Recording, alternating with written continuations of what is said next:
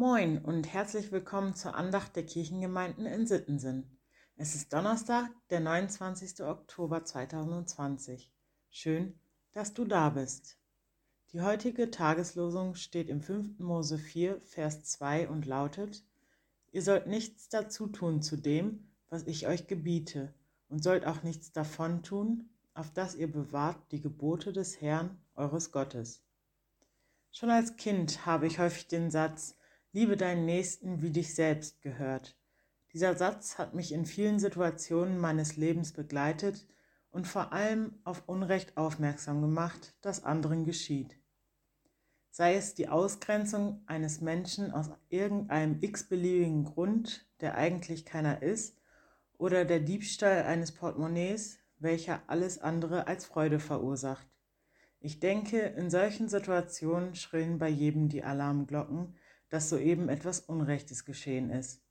Aber ich denke auch, dass wir viel zu häufig mit dem Finger auf andere zeigen und dabei vergessen, auch mal vor unserer eigenen Haustür zu kehren. Wie oft tun wir selbst anderen Menschen Unrecht, indem wir in unseren eigenen Gedanken und vielleicht auch Vorurteilen gefangen sind und vergessen dabei, unseren Nächsten einfach mal zu lieben. Und damit meine ich nicht unsere Freunde und Angehörigen, bei denen es uns leicht fällt, sie zu lieben. Ich meine auch diejenigen, bei denen es uns schwer fällt, ihnen mit Liebe zu begegnen. Diejenigen, die uns in unserer Vergangenheit verletzt haben oder eine Einstellung haben, die wir absolut nicht vertreten können. Das kann manchmal mühselig sein und viel Kraft kosten, aber meiner Meinung nach hat jeder Mensch es verdient, durch die Augen der Liebe betrachtet zu werden, da jeder Mensch von Gott geschaffen wurde und genau so viel wert ist wie ich selbst. Um unseren Nächsten durch die Augen der Liebe betrachten zu können, müssen wir vor allem uns selbst akzeptieren und lieben. Und dabei dürfen wir denjenigen nicht vergessen, der uns bedingungslos liebt und uns seine Gebote gegeben hat, damit wir Richtlinien haben, an denen wir uns orientieren können.